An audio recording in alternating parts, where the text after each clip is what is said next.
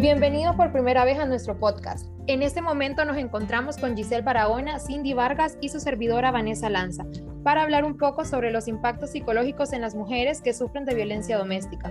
En esta ocasión nos acompaña el psicólogo José Hernán Amador, quien es licenciado en psicología con una experiencia laboral como psicólogo clínico desde 2017, laborando en evaluación psicológica infantil, consejería psicológica, psicoterapia individual y también como conferencista. Muy buenas tardes. Buenas tardes. Estamos muy agradecidas por poderlo tener en esta entrevista y actualmente nosotros hicimos una investigación sobre el impacto psicológico que, bueno, nuestra investigación en realidad está basada sobre el aumento de violencia doméstica durante la cuarentena, la cual hemos notado a base de nuestras investigaciones que ha incrementado debido a que la mujer se encuentra constantemente en la casa con su agresor. Entonces, lo que conlleva a que la mujer sufra de bastantes violencias físicas que también conlleva en sí la violencia psicológica, ya que van una eh, unida con la otra, ¿no? Exactamente. Y queremos comenzar preguntándole cuáles son las principales características psicológicas que presentan las mujeres que han sido maltratadas por sus parejas. Eh, nuevamente, buenas tardes jóvenes. Eh, gracias por la presentación. en primer lugar, eh, cuando hablamos de violencia doméstica a la mujer, estamos hablando de una serie de agresiones que son eh, psicológicas, verbales, físicas y eh, con lenguaje corporal. A veces no necesariamente se tiene que decir algo o hacer algo para que se convierta en una agresión es decir, a veces con un solo gesto ya una persona puede ser víctima de agresión. Entonces, eh, ustedes pues han enfocado el tema de hoy, eh, la violencia doméstica hacia la mujer, porque también existe hacia el hombre. Eh, hoy lo vamos a tratar de enfocarnos en, en la mujer que sufre violencia doméstica. Quizás en otra ocasión también podamos hablar del hombre que sufre violencia doméstica. Vamos a, tener que tocar también el tema de los niños. Pero ahorita pues vamos a hablar de lo que es eh, las características de eh, la mujer que sufre violencia doméstica. Definitivamente hay consecuencias y hay eh, un cuadro clínico en donde la persona eh, manifiesta eh, una serie eh, de acontecimientos, una serie de factores que le afectan. Entonces vamos a decir en primer lugar que la persona que sufre violencia doméstica definitivamente va a, a padecer de episodios de ansiedad y posiblemente desarrolle este trastorno, ¿verdad? Puede ser eh, ansiedad eh, generalizada, porque dentro del trastorno del estado de ánimo, de ansiedad, está clasificado eh, en, varios, en varias familias, por decirlo así. Y se tiene que especificar precisamente cuál es el trastorno de ansiedad que sufre. Pero normalmente es el episodio de ansiedad generalizada. Entonces, donde la mujer manifiesta lo siguiente, dice ella, yo no puedo escuchar la puerta que hace ruido porque ya estoy temblando. Cuando mi esposo está en casa, yo trato de no molestarlo en absolutamente nada, porque no quiero que él se vaya a enfadar. Dice, yo eh, trato de complacerlo y que él esté tranquilo para evitar que él me vaya a reclamar. También es característico que pueda desarrollar otro trastorno en estado de ánimo como la depresión. La, persona dice, em, y a veces trata de justificar al agresor. Yo eh, realmente eh, sufro de violencia doméstica, pero es que eh, a veces cometo errores. Yo eh, soy tonta, pues, y digo las cosas sin pensarlas.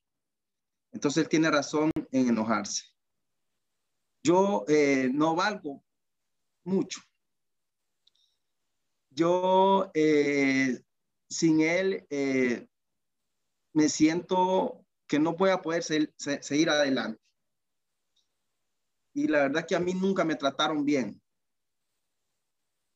Y por, lo, menos él a veces tiene detalles bonitos. Y se valoriza la mujer se comienza a sentir de menos. Y también vive un episodio de depresión. Otro tema importante y, que es característica de una mujer que sufre violencia doméstica es la baja autoestima. Es decir, el poco quererse a sí misma. Y se, como les decía anteriormente, se valoriza. Yo valgo poco, yo soy fea, eh, yo no puedo siquiera eh, expresarme de una forma correcta, eh, lo que yo hago no vale poco, no se me toma en cuenta mi opinión y desarrolla este, este tipo de características. Otro es el sentimiento de culpa y esto es importante y, interesante de poner atención. ¿Cómo es que la víctima siente culpa? Es un poco extraño, ¿verdad? Pero sucede, porque la persona dice, yo no soy capaz de poder defenderme ante las agresiones, en este caso de mi pareja. Entonces comienza a sentir culpa porque ni siquiera a sí misma se puede defender. También eh, el aislamiento social. la persona dice, yo no puedo estar con mi familia porque mi pareja se enoja. Eh, yo prefiero estar sola porque así los demás no se dan cuenta de mis problemas. Si yo hablo con mis amigos, eh, mi pareja se enoja porque dice que ellos me dan malos consejos. Entonces la persona también se aísla. También una serie eh, de eventos que le llamamos nosotros psicosomático, es decir, la persona comienza a expresar que no solamente es lo emocional, sino lo físico. Cuando mi pareja está enojado, yo comienzo a sentir temblor en mi cuerpo. Se me alteran las palpitaciones. Ya se vuelve también no solamente lo, lo, lo psíquico, lo mental, sino también a manifestarse a través de su cuerpo. Son las características generales que podemos decir que manifiesta una persona que sufre de violencia doméstica. Y es bastante curioso, quería mencionar, porque uno cuando ve estos casos siempre escucha que la mujer, en vez de darle la culpa al hombre por estarle pegando, siempre se victimiza a ella. Y dice que la consecuencia por, por estar recibiendo esos golpes o esos insultos es por no estar haciendo bien las cosas. O sea, es tan grande el impacto psicológico que tiene el hombre y el poder sobre la mentalidad de la mujer que llega a pensar que es ella la que está mal y no su pareja. Parte de donde ellas buscan em, eh, ocultar la verdad, o sea, por, eh, por, miedo a su pareja, ¿cierto? Entonces, eh, lo, lo, que hace esto es que ellas oculten la verdad ante la sociedad, ante su familia, porque están siendo amenazadas desde un inicio o la pareja ya anteriormente le, ha, le había mm, hecho esas como anunciaciones, ¿no? De, de que va a ser, mm, seguir siendo maltratada o cosas así. Y yo creo que lo que estaba mencionando Giselle, de que no se atreven como a denunciar o a salir de esa situación, también es por asuntos legales de que en nuestro país la legislatura no tiene como el peso suficiente para que las mujeres se lleguen a sentir cuidadas y seguras, porque nosotros en nuestra investigación también notamos que la mayoría de las mujeres, de los femicidios causados hacia mujeres, eh, valga la redundancia, es por exparejas, o sea que la mujer está temerosa de que el momento de denunciar pueda regresar esa persona y tal vez ya no solo golpearla, ya, no solo insultarla, sino que ahora cometer algo peor como un homicidio. Sí, es interesante lo que... Perdón, Cindy. En ese tema, fíjense que sí es cierto eh, que la justicia en nuestro país eh, es bien complicada hablar de eso, ¿verdad? Porque eh, decimos tanta injusticia que cometen y, y no hay quien pueda proteger y no son justos. Pero en ese aspecto sí, porque pues, conocedor de causa, la Fiscalía contra la Mujer sí está bien fortalecida. Y el problema es que no hay mucha denuncia por lo que mencionaba Vanessa, ¿verdad? A veces el temor a denunciar o, a la reacción del agresor, pero definitivamente que sí, eh, la fiscalía protege mucho a la mujer y una vez que se eh, pone el precedente de que se pone la denuncia, eh, esta mujer va, va a tener ya esa protección y puso ese precedente. Esto es importante, que se ponga el alto. Y como les repito, eh, si no se hace la denuncia, pues difícilmente eh, va a actuar la, fiscalía, ¿verdad? Eh, porque no, no se darán cuenta. Pero una vez que ellos lo hagan, sí, definitivamente hay seguimiento y se cita al agresor y se le advierte cuáles son las consecuencias, porque la ley sí definitivamente protege a la mujer. como decía al principio, estamos hablando de la mujer, pero la ley protege en este aspecto a la mujer. Lo que pasa es que toca eh, hacer la denuncia. Sí, y otro de los problemas, eh, como mencionaba Vanessa, no es tanto también es eh, que muchos casos se quedan en la impunidad, sino que según nuestra investigación, ah, muchas veces la fiscalía no puede proceder porque esta denuncia solamente se queda en una llamada telefónica y no se procede legalmente o no se, o no se, no se asiste a poner una denuncia formal a las autoridades competentes. ¿Cuáles son las primeras señales de alerta que una mujer debe de percatar para prevenir el, maltrato psicológico? Sí, esto es importante porque eh, normalmente eh, Irene Suizarreta hizo una investigación en España porque lastimosamente también aquí en Honduras carecemos de, de, las investigaciones. Se debe de fortalecer este sistema. Y eh, ella menciona en su investigación que eh, las personas que se entrevistaron, la mayoría sufrieron violencia doméstica en el primer año de tener eh, la relación ya como pareja. Es decir, normalmente el agresor se va a manifestar en el primer año.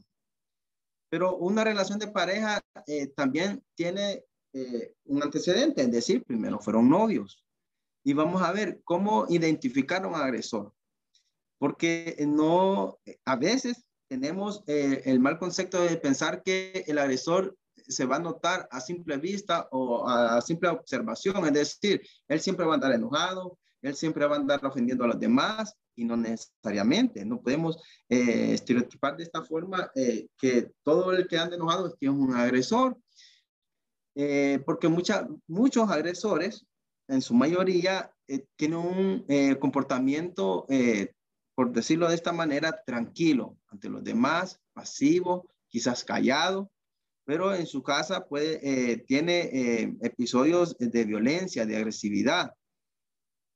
Entonces, vamos a decir que cómo detectar. Es muy importante, y en este caso vamos a irnos desde que la muchacha eh, tiene su novio, observar cómo reacciona él ante por ejemplo, un punto de vista diferente al que él piensa. ¿Cómo responde ante eso? Eh, ¿Qué hace él cuando se enoja? Eh, ¿Cómo es si cambia su tono de voz? Eh, ¿Qué palabras utiliza cuando hace un reclamo? Porque una relación definitivamente se basa, sí, en el amor, pero en el respeto también. En el momento que hay una falta de respeto, se debe poner un alto y esto es importante. Y esto se detecta, se detecta cuando una persona está eh, eh, siendo eh, agresiva con su forma de hablar, porque puede estar expresando una idea y estar ofendiendo con su tono de voz. Entonces, sí es importante porque cuando decimos, ¿cómo detectar? Eh, eh, estamos hablando del inicio de una relación, ¿verdad? Porque si ya tienen eh, mucho tiempo, obviamente ya pasó algún episodio de violencia y ya conoce a esta persona. Pero para detectarlo es importante observar muy bien la conducta de su pareja en el noviazgo. Y yo también leí ese mismo documento que mencioné al principio y lo que me pareció curioso es que dice que el primer, eh, la primera señal de alerta se muestra en el, primer, en el primer año y la última en los 10 años. O sea, ¿cuánto tiempo tiene la mujer de pasar en esa situación y de normalizarla para poder salir de ahí? Sí, demasiado tiempo sin haber puesto un alto, porque esto es importante. Hay que poner un alto desde, el principio, porque lo que hablamos del respeto, ¿verdad? Y eh, el ser humano no está diseñado para sufrir agresiones, igual tampoco para agredir. Y por lo mismo se debe poner un, alto y debe defenderse. La mujer debe defenderse. Si hay una agresión eh, verbal, pues defenderse y poner ese alto y no digamos una agresión física, ¿verdad? Eh, eh, licenciado Hernán, usted nos comentaba y, nos explicaba las características que presentan estas mujeres que sufren de violencia doméstica, pero también nos gustaría saber cuáles son las características de los hombres que ejercen la violencia contra la mujer. Sí. Dice que esto es importante porque les mencionaba yo, no necesariamente es porque el hombre anda enojado o, o porque eh, anda ofendiendo a todo mundo. Entonces, eh, las características psicológicas vienen más enfocadas en un esquema psíquico, eh, social, y está influenciada mucho por la sociedad eh, machista en la que hemos vivido por mucho tiempo. Es decir, el hombre tiene los pensamientos de eh, que yo soy superior a la mujer, que la mujer debe ser sumisa, que la mujer eh, debe estar siempre en casa y que yo soy el del hombre y yo soy el de la calle. Entonces, está más orientado a esto que algún problema psicológico que pueda tener la persona, porque a veces se dice, no, es que este, el agresor sufre de un trastorno eh, psicológico y por eso él reacciona así. No necesariamente, no está eh, definido esa relación, que agresor sufre eh, de un trastorno psicológico porque puede ser que él tenga una vida, por decirlo así, normal en la cual sale a trabajar, hace sus actividades y tiene relaciones sociales y aparentemente es una persona tranquila. Eh, y realmente en casa es el agresor, es el violento, es el que eh, eh, ofende a su pareja, daña verbalmente a su esposa, a sus hijos. Entonces, las características están más relacionadas con la forma de pensar que por un, algún trastorno que pueda estar sufriendo, aunque sí puede haber, ¿verdad? aunque en, la mayoría es porque estas personas eh, tienen esquemas eh, mentales equivocados, que no son eh, los correctos definitivamente. Y quería preguntar, licenciado, si aparte de la forma de pensar, tal vez podría influir en qué tan violento reaccione el hombre dependiendo de la situación en que se encuentre. Como, digamos, si se encuentra bajo el efecto de bebidas alcohólicas. Y lo menciono porque vi en internet que en Inglaterra es muy común que después de un partido de fútbol si perdía Inglaterra, si pierde el país o si gane, se genera más violencia en contra de la mujer en la casa. La mujer que espera en la, en la casa sufre violencia por el resultado del partido. Entonces no quiere decir que estos hombres tengan daños psicológicos, sino que están siendo influenciados por la situación que estén viviendo. Exactamente, porque hay ya sustancias eh, eh, externas que eh, viene a consumir la persona y le va a hacer reaccionar de una forma, eh, en este caso, eh, violenta, ¿verdad? Porque recordemos que el alcohol en bajo grado eh, hace que la persona se desinhiba, pero ya en la persona se puede relajar, puede estar eh, tranquilo, pero en el abuso de la bebida es donde vienen las alteraciones y eh, el comportamiento de la persona cambia totalmente. Por eso es que eh, el abuso de las sustancias, en este caso el alcohol, son dañinas definitivamente, ¿verdad? Porque la persona puede ser muy tranquila y bajo los efectos del alcohol reaccionar de una forma muy violenta por algo que aconteció y que él estaba esperando eh, que, pasara algo diferente. En el caso del ejemplo que pone Vanessa del partido de fútbol, ¿verdad? Él quería que ganara y eh, ya bajo los efectos del alcohol reacciona violento porque su equipo perdió. Y siempre el agresor va a encontrar eh, la forma de canalizar toda su frustración, su ira, y va a ir por la persona sumisa, porque el agresor no va a buscar otro agresor.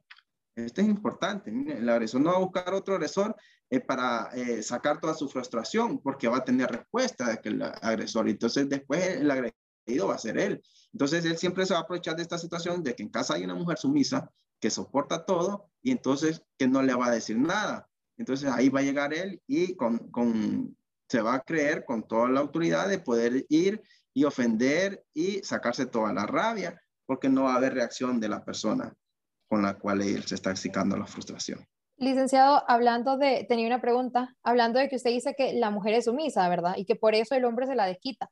Pero ¿qué pasaría en el caso que la mujer, que la pareja de este hombre no es sumisa, si tiene una actitud fuerte? ¿Puede ser que este hombre pare este tipo de, de agresiones físicas y verbales?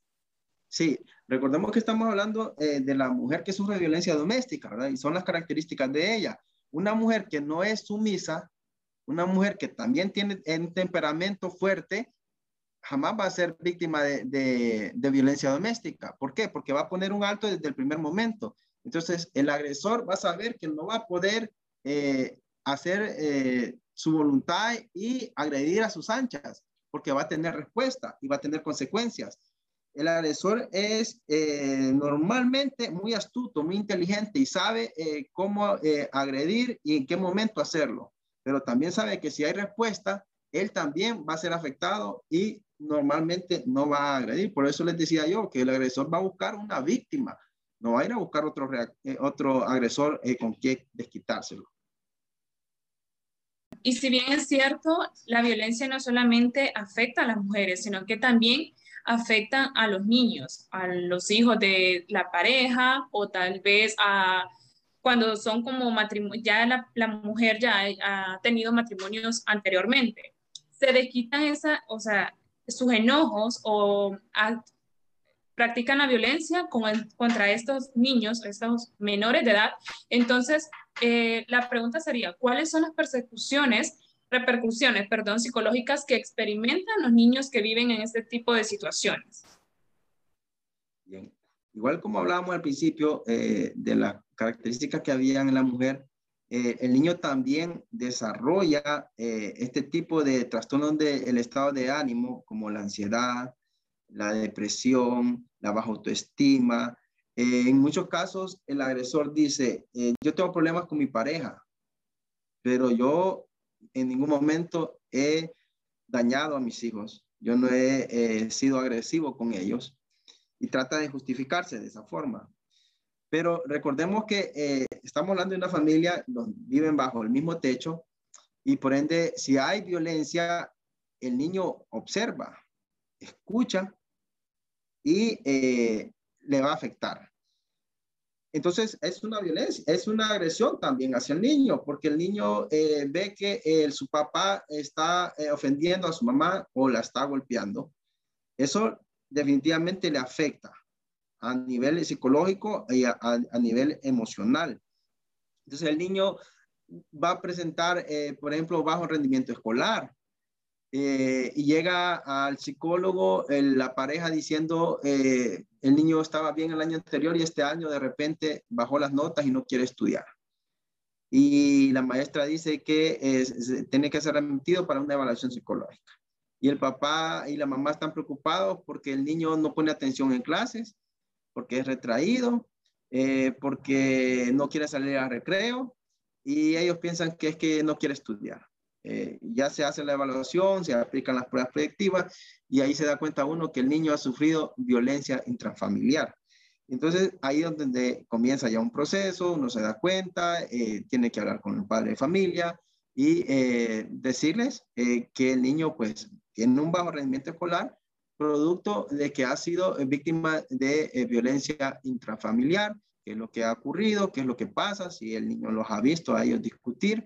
Y ahí comienza ya eh, una serie eh, de situaciones donde en el proceso de psicoterapia eh, se va ampliando más la dificultad de, de, que llegó al inicio pensando que solo era un problema de bajo rendimiento, que el niño no ponía atención, nos damos cuenta que es un problema mayor.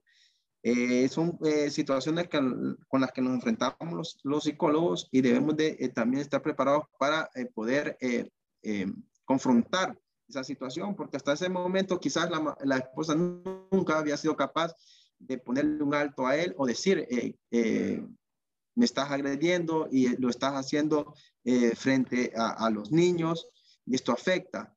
Eh, normalmente el agresor va a, buscar, justificarse o a decir, eh, tenemos problemas como cualquier otra pareja, pero eh, hay que tener mucho cuidado con esto cuando se dice, ¿verdad? Porque si bien es cierto, hay desacuerdo en todas parejas, porque no somos seres iguales, pensamos diferente y está bien que pensemos diferente. Yo puedo tener un punto de vista, mi esposa puede tener otro punto de vista y cada quien dar su opinión, pero no necesariamente por eso es que ella piense diferente o que ella piense diferente, uno de los dos va a reaccionar violento y va a ofender y dañar al otro.